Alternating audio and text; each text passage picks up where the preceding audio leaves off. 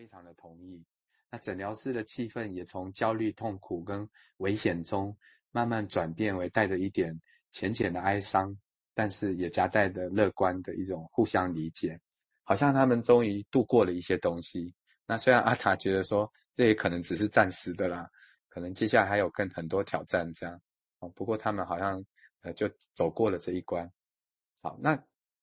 大家可以从里面去感受一下这很细微的变化哈。那我们先消化一下。好，我想这个就一开始我提到哦，谢谢名字这个段这个段落的翻译跟说明呢，我想，那这条练习里我们可以看得到，看得到它不会其实是相对性的，它不会只是一面性的说你这个有破坏力，你这个是死亡本能是攻击，显然它不是这样的策略哦，它其实是两同时并存的啊，我是觉得处理这个案，我觉得还蛮重要的，并存力是指的。看出大恨的一面，但是其实也有爱的一面，哦，只是当我们还没办法很完全理解了，哦，当时到底是怎么样的因素发展出来，好像只是觉得应该只对负面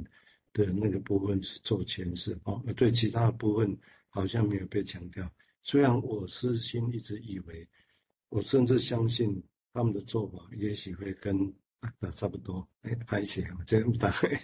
有人会跟他讲，啊，但是我个人我觉得应该是。会差不多，只是没有被强调，还有另外一面被强调。不然我真的不可思议，只看后面那一部分，真的可以去维持的是那个关系吗？我我是想很强烈的疑问了哈。好，我们接下来请瑞青再进一步说明，谢谢。嗯，就是这个刚刚的那个例子，我我我是觉得说还蛮。有一种心理意义在的，就是因为他要问的都不是那个呃话语里面本身的意思，就是他在他在担心的事情，而且他一直在自我揭露自己的危险。好，那嗯，好像呃那种感觉是病人不断在跟他的治疗者说，呃，我要你就是。见证了，就是我我会是你的加害者，然后你会是我的受害者，然后我我跟你坦诚，会有这种危险啊。那那当然，当当有人这样跟你讲的时候，好像是在讲的是，也也真的有一种双异性存在，这样就我们会一起见证一些事情，然后那个事情，嗯，会在你我之间发生。这样，然后我我有有担忧，这个事情好像他们在讲的，好像是在他身上会窜出一个第三者来做做出这样的一个事情，可是他们好像要有有一要一起要经验这样的事情，跟共同去经经历或见证这样的事情，就会作用在这个治疗者的身上，这样子哦。所以这这个里面已经有一个，我觉得是一种蛮复杂的。意涵在这边，他在沟通的东西其实还有蛮多的层次。除了那个，他他在讲的是一种，好像是在预示一种危险性，或者是也许有人会把它听成是一种威胁性吧。好，那传统上的做法可能会比较是聚焦在那种呃这个威胁性的部分，或者是攻击性的部分。可是也有另外一个部分是在告诉他，我们会一起。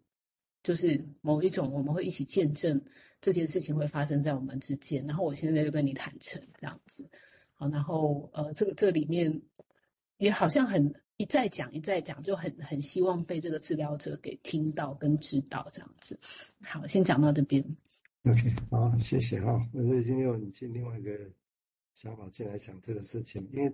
刚刚都已经提到了哦，在呼应刚刚名字前面提到，其实是让我想到一开始的时候，名字也提。其实是我们现在要想的事情，其实是让这件事情层次看到的事情，一个同样的事情，我们的觉得里面可以找出更所谓的方层次性啊，层次感要出来。哦，那这个层次感，或者刚一开始你记得我是空间感啊，也就是这个你心里的层次跟你的空间感出来的时候。我们要去做什么才会比较游刃有余啦？因为其实因为很多种，而不会被塞在一个地方啊。我想这个地方很重要，所以阿克塔，我觉得刚刚例子也一直在呈现这个事情。它两面并并成，我个人会觉得它不是只是要去然后去讨好啊，两边都有。我觉得它不不指向，而是其实是两面变成的结果，其实是让它中间有更大的余地跟空间，层次感就出现。好，那当事者会采取在哪一个地方？其实它有很多的可能性。啊，我我会觉得，所以我觉得这种提技术上提供层次感，我我个人是觉得蛮重要，而不是一般以前想象好像要强调精准感，这个这个我会觉得比较困难。好，好，我们接下来请明志的进一步说明。好，嗯，那讲到这边就回过头来谈一下技术的部分。哦，那这有关这个建佑医师昨天谈到的那个。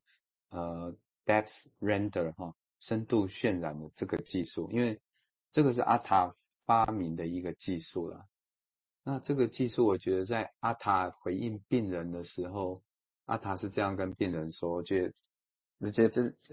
呃就是一个范例了哈。呃，他不是就跟病人说，嗯、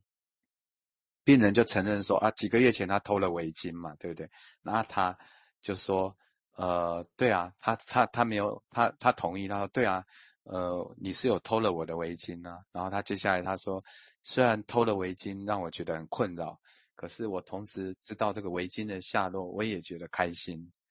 啊。同时我也觉得，哎，好像你很你很喜欢我的围巾，我也觉得很很愉快，我被你奉承了。哦，同时我也觉得你能够对我诚实，我也觉得快乐。他就是他一一的列举哦，呃。把同一个呃，把同一个偷围巾这个事情的各个不同的面向并成了。好，那我们来看一下这个建佑医师的呃写的一些东西，我们来稍微消化一下哈。呃，简单来说就是说，刚刚阿塔要做到这些，其实他在技术上做了很多，像抱持、桥接哦，前面都有做了嘛。那第三个就是深度渲染。然后哦，对，阿塔还会做这个揭露嘛，啊，做是深度渲染。那深度渲染是什么意思呢？哈，呃，阿塔说是指说在分析师的评论中呢，为这个患者说过的话赋予多重的意义。哦，不仅是各种不同的意义，而且这种不同的意义还包括这个背景跟轮廓的关系，有点像完形嘛，就是说曾经在背景的东西，你能够又把它。浮现出来变成轮廓，这样，你会看到各种不同的背景，呃，浮现变成轮廓。那深度渲染跟诠释一样，哈，这一类的介入呢，呃，是为患者的意识添加一些新的内容，但它跟诠释不一样哦，因为呃，深度渲染的重点不仅在于揭露隐藏的意义，而且它还在于展示各种问题在不同情感强度。还有认知抽象层面的共存哦，就是共存哦。像刚刚阿塔的那个回答，你会感觉到就是有各种不同的情感跟认知的层面的一种共存。这样，那我们来看，呃，建佑医师他这个的一些联想，我觉得他的联想我们不细看啊，但他有去呃查了一下 “rending” 这个字嘛，哦，就是一个呈现哦，表达哦。让事情能够，我觉得就有一点像，让那些背景的东西，呃，治疗师能够透过他的话语，让背景变成呃前景，这样，哦，就让这些东西能够浮现出来了，哦，有一点这样的意思。那建佑医师他有用了一个我觉得蛮诗意的形容，他是说，这个技术就有一点像是，呃，我看，他说像是海水退去的过程。哦，海水退去之后，你逐渐会看到那些原本连在一起的陆地，还有相连之处若隐若现的状态，有没有？就好像分析师在做一个，好像让这个海水退去之后，那些下面的那些很复杂、很丰富、彼此有关系的那些心理的组织或结构，能够一一的浮现出来。哦，这也是 rending 的意思啊。我觉得他这个部分写的蛮诗意的，这样。那，嗯，好，这边先呃稍停一下，我们消化一下，待会再回来，谢谢。好，嗯，谢谢谢明志，今天谈起一个不一样的方式啊，我想这个地方就可以把前后又再交织起来。那当然也让我想到，以前我用另外一个比喻，就是好像是把事情回到脉络，因为有时候我们谈一个事情，